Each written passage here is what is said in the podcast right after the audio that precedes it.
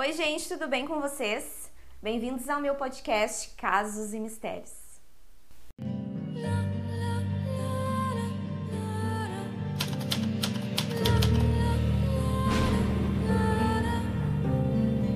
Oi, meus misteriosos, sejam muito bem-vindos a Casos novamente. Vou confessar para vocês que esse caso de hoje, desse serial killer, é o caso de um serial killer que me deixa. tá no top, assim. Eu nem sei de quantidade, porque todos são terríveis. Nem vou dizer um número: top 10, top 20, top 30, top 40. Mas ele tá entre os que mais me indignam e que mais me deixam apavorada. Porque esse cara, literalmente, ele foi um monstro e as coisas que ele fazia é assim algo que tá fora do que a gente imagina que um ser humano pode fazer com o outro. Hoje eu vou contar para vocês aqui a história do serial killer Andrei Chikatilo. Andrei Romanovich Chikatilo nasceu no dia 16 de outubro de 1936 na Ucrânia. Durante a infância do Andrei Chikatilo, ele teve diversos traumas, ele teve uma infância assim que era bem sofrida né, pela época, enfim, pelo que estava acontecendo em relação à guerra naquela época. Então era uma época onde ele, é, é, ele criança, ele vivenciava violência, ele via violência nas ruas, ele passou fome, passou muita fome, para vocês terem uma ideia. Ele foi comer pão pela primeira vez aos 12 anos de idade. E desde pequeno, assim, a vida dele sempre foi muito sofrida em relação a isso, às necessidades, né? A família ser uma família muito pobre e por estar em um local, enfim, onde o caos estava instalado, pode-se dizer assim.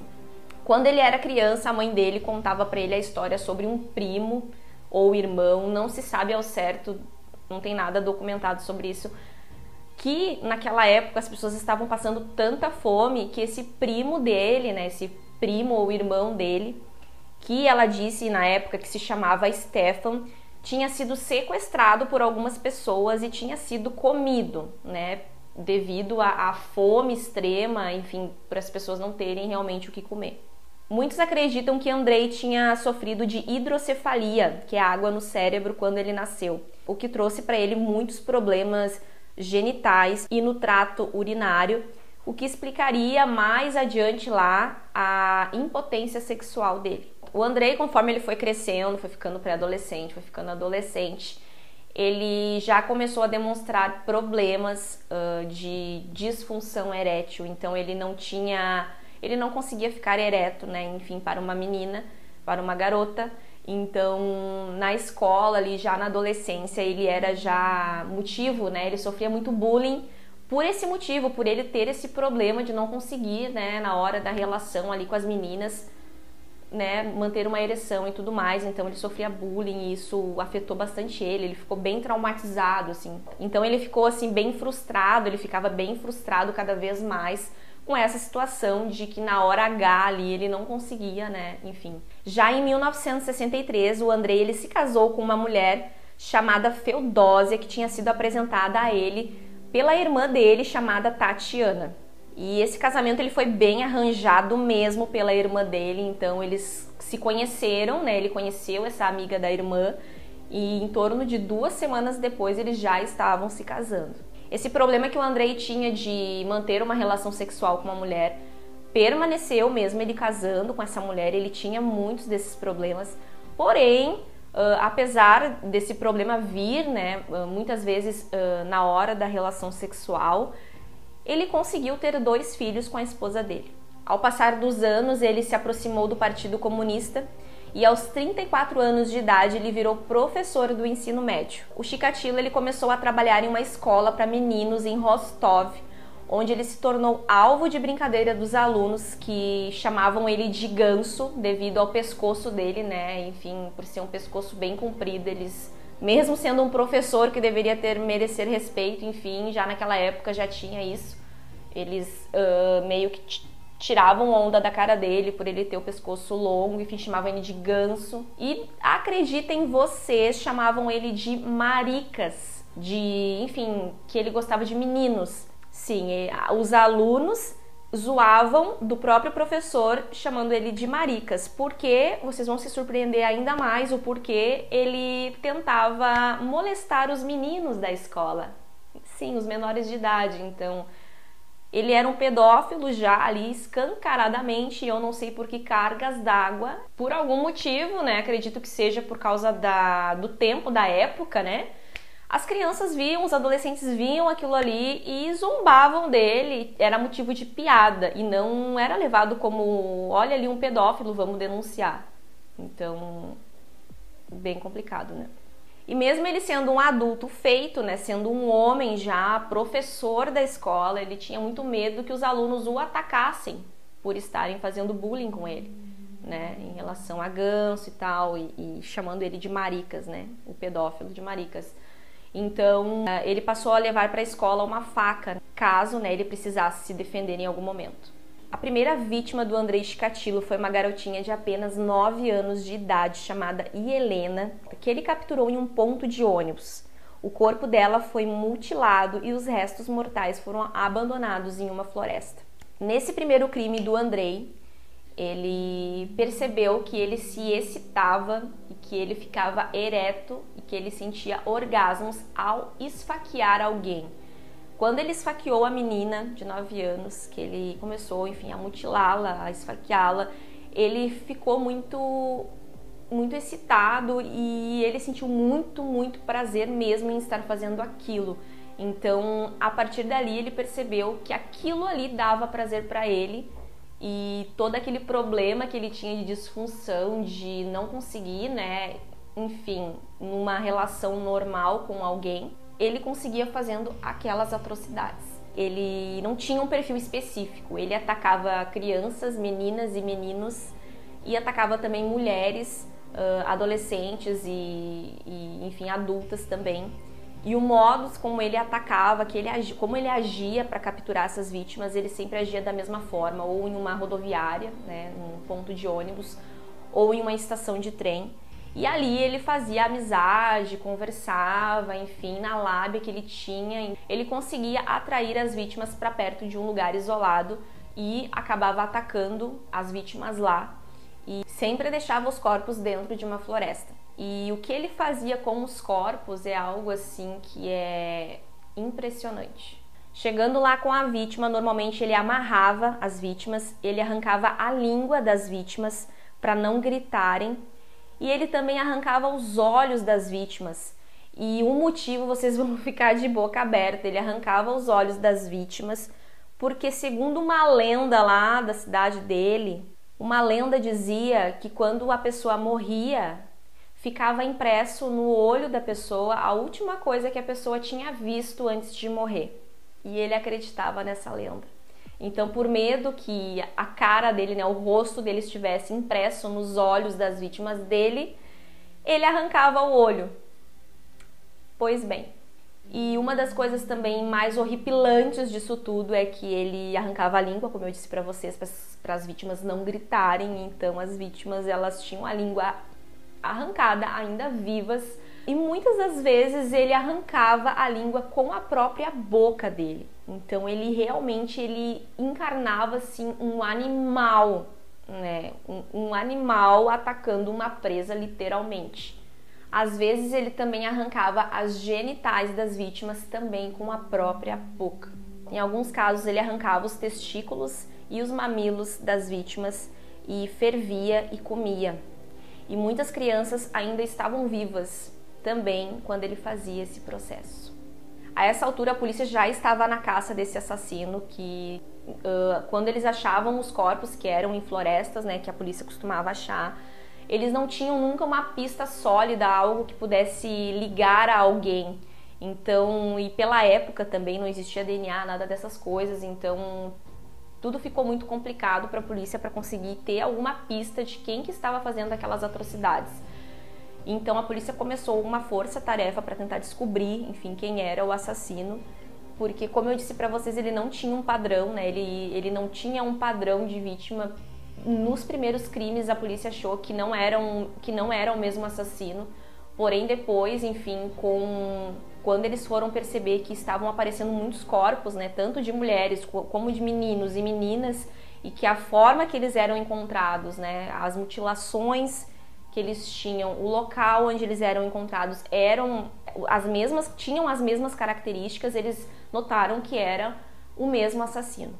A polícia entrou num consenso de que quem estava fazendo isso tinha problemas mentais, provavelmente tinha problemas mentais, mas ao ponto da polícia achar que quem estava matando poderia estar dentro de algum hospital psiquiátrico, poderia ter fugido, enfim. Então a polícia foi em vários hospitais psiquiátricos para investigar, para interrogar, para verificar, enfim, se tinha alguém tinha fugido, mas no fim não levou a nada, eles não conseguiram nenhuma pista de que o assassino seria algum ex-paciente ou que seria algum paciente que teria fugido de lá. Nesse meio tempo, dois meninos acabaram sendo presos como suspeitos. Eles estavam em uma estação de trem, o nome deles era Yuri e Valeri, e eles foram acusados de, de roubo de um veículo.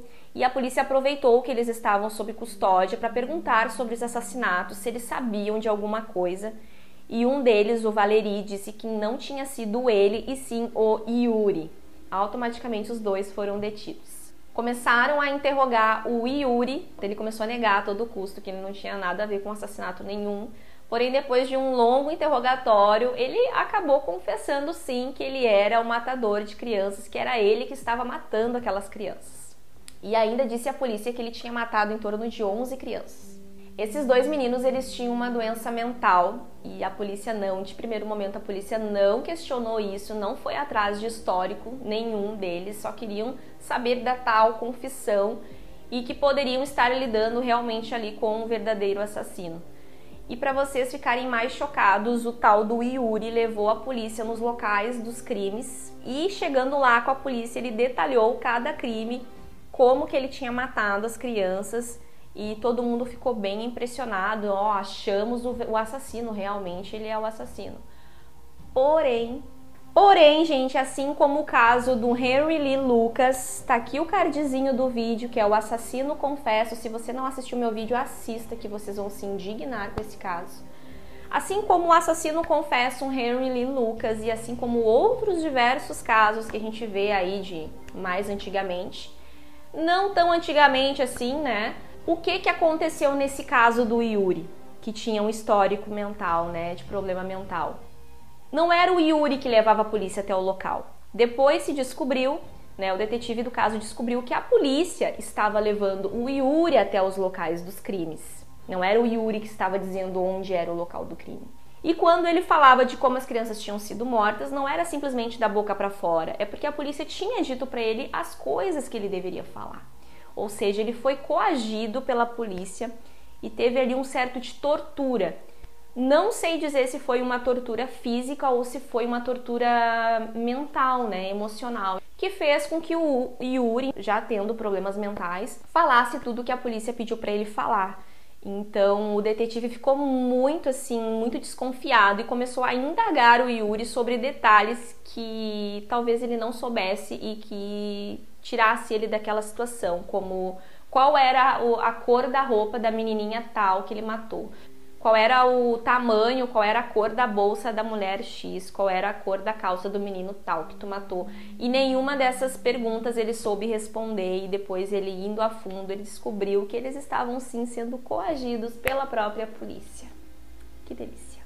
E assim como outros casos que a gente vê que eu não consigo entender por que que isso acontece, e isso aconteceu também no caso do Zodíaco, também tem aqui no canal o vídeo. Pessoas e mais pessoas começaram a aparecer na delegacia dizendo ser o assassino de Rostov, dizendo que eram o assassino. Literalmente eu não sei explicar se são pessoas que realmente desistiram da vida e queriam realmente ser presas, se eram pessoas com problemas mentais, eu não sei dizer para vocês, mas assim como em outros casos também que as pessoas iam até a polícia dizendo ser o assassino. Algum tempo se passou e mais um assassinato ocorreu, né, por parte do Andrei Chikatilo, e dessa vez na cena do crime a polícia conseguiu uma pista, que foi uma pegada que foi encontrada de número 43 ou, ou mais. E essa pegada ela foi registrada e a partir dali pelo menos uma pista eles tinham que era o tamanho, né, quanto calçava e o tipo de sapato, enfim, que o assassino utilizava. Nesse assassinato também a polícia testou o sêmen, né, o tipo sanguíneo do sêmen encontrado e eles concluíram que o tipo sanguíneo era AB. Então aí eles já tinham duas pistas, né, o calçado, o número do calçado do assassino e o tipo sanguíneo através do sêmen que foi localizado. Já em 1984, os policiais começaram uh, a vigiar os locais onde o assassino tinha sido visto pela testemunha, né, que foi numa estação de trem. Começaram a vigiar esse local quando quem aparece lá, Andrei Chikatilo, que chamou muita atenção desses policiais porque ele agia muito, muito estranho. Ele ficava conversando com crianças, ele ficava abordando mulheres. Então ele não parava quieto, ele já estava um bom tempo ali e não pegou nenhum trem e só queria ficar abordando as mulheres e as crianças. Então aquilo chamou muita atenção da polícia, que foi em direção a ele. Para vocês ficarem mais indignados com esse caso, nesse momento que a polícia desconfia dele, né, e que ele é bem parecido com as características da testemunha, decidem abordar ele, questionar o que, que ele estava fazendo ali, por que, que ele estava abordando crianças, e o Chikatilo fala para ele que ele era professor, fala para eles que ele era professor, e que ele gostava muito de conversar com crianças, né? Ele gostava muito de saber o que as crianças tinham para dizer. E, enfim, ele começou a dar desculpas, assim, sempre tinha uma resposta para tudo.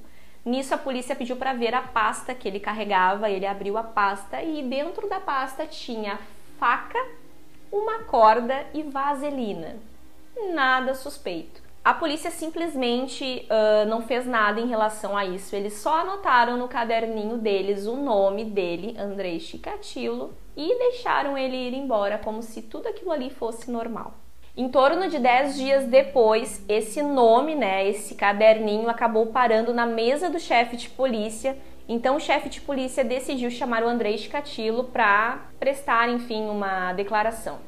André Chikatilo ele não falou nada, nada que o comprometesse e foi feito um teste uh, de tipo sanguíneo nele. Ele, enfim, fez o teste com o sangue, porém o sangue do Chikatilo era tipo A.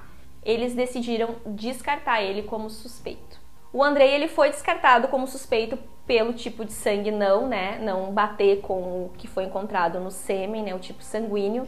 Porém, eles prenderam o Chikatilo por três meses devido a uma acusação de roubo que tinham feito uh, contra ele quando ele trabalhava em uma fábrica há um tempo atrás. Então, ele ficou por três meses preso e depois ele foi solto. Após ele ser libertado, o Andrei ele ficou com muito receio de que a polícia pudesse estar vigiando ele ou que ele pudesse ser preso novamente. Então ele ficou seis meses sem matar ninguém. E nós vamos para 1990 e já em 1990 ele já tinha matado mais nove pessoas. Já no dia 10 de novembro, o Andrei ele foi fazer um raio-x no dedo dele para ver se não tinha quebrado, porque ele tinha sido mordido por uma das vítimas. Então ele foi lá, fez o seu raio-x para ver se estava tudo bem. E na volta, né, desse exame que ele foi fazer, ele acabou esbarrando com um menininho inocente na rua, no qual ele já teve a ideia, ó, minha próxima vítima. Começou aquele papo, né, conversar com o menininho, porém por Deus, aquele menininho ele estava acompanhado da mãe a poucos metros que veio imediatamente e, e, enfim, tirou o menininho de perto dele. Em seguida que isso ocorreu, três policiais chegaram até o Andrei e o abordaram, pediram para ver a pasta dele novamente e lá estava faca, corda e vaselina. Só que dessa vez os policiais eles foram bem mais incisivos e não só anotaram o nome dele, como deteram ele e pediram para ele levar né, os levar até o apartamento, até a casa dele. E o Andrei fez isso. Eles foram até o apartamento do Andrei e lá eles encontraram o seguinte. Lá eles acharam 23 facas, um machado e um sapato que combinava com a pegada encontrada em um dos locais dos crimes. Imediatamente o Andrei foi preso. O Andrei negou tudo por um bom tempo, mas depois de duas horas uh, sendo interrogado, ele começa a chorar né? Claro, por ter sido preso, né? Por estar sem saída, não por arrependimento. E começou a confessar os seus assassinatos. Andrei Chikatilo confessou ter matado 56 pessoas, sendo 21 meninos, 14 meninas e 18 mulheres mais velhas. Ele chegou a reconstituir as cenas dos crimes usando um manequim para demonstrar para a polícia como que ele agia. O julgamento do Andrei se iniciou no dia 14 de abril de 1992 e no julgamento dele o próprio assassino Chikatilo se definiu como sendo um aborto da natureza, uma besta louca ou que só restava a condenação dele à pena de morte, o que seria muito pouco para ele. E em seu julgamento ele foi colocado em uma enorme gaiola, uma jaula, para evitar a fúria das pessoas, né, dos parentes das vítimas, para que não houvesse nenhum ataque por parte deles. Andrei foi executado no dia 14 de fevereiro de 94 pelo pelotão de fuzilamento. O caso de hoje fica por aqui. Se você gostou, já deixa cinco estrelas e confira também o meu canal lá no YouTube, Casos e Mistérios, que tem muito mais histórias para você conferir. Um beijo.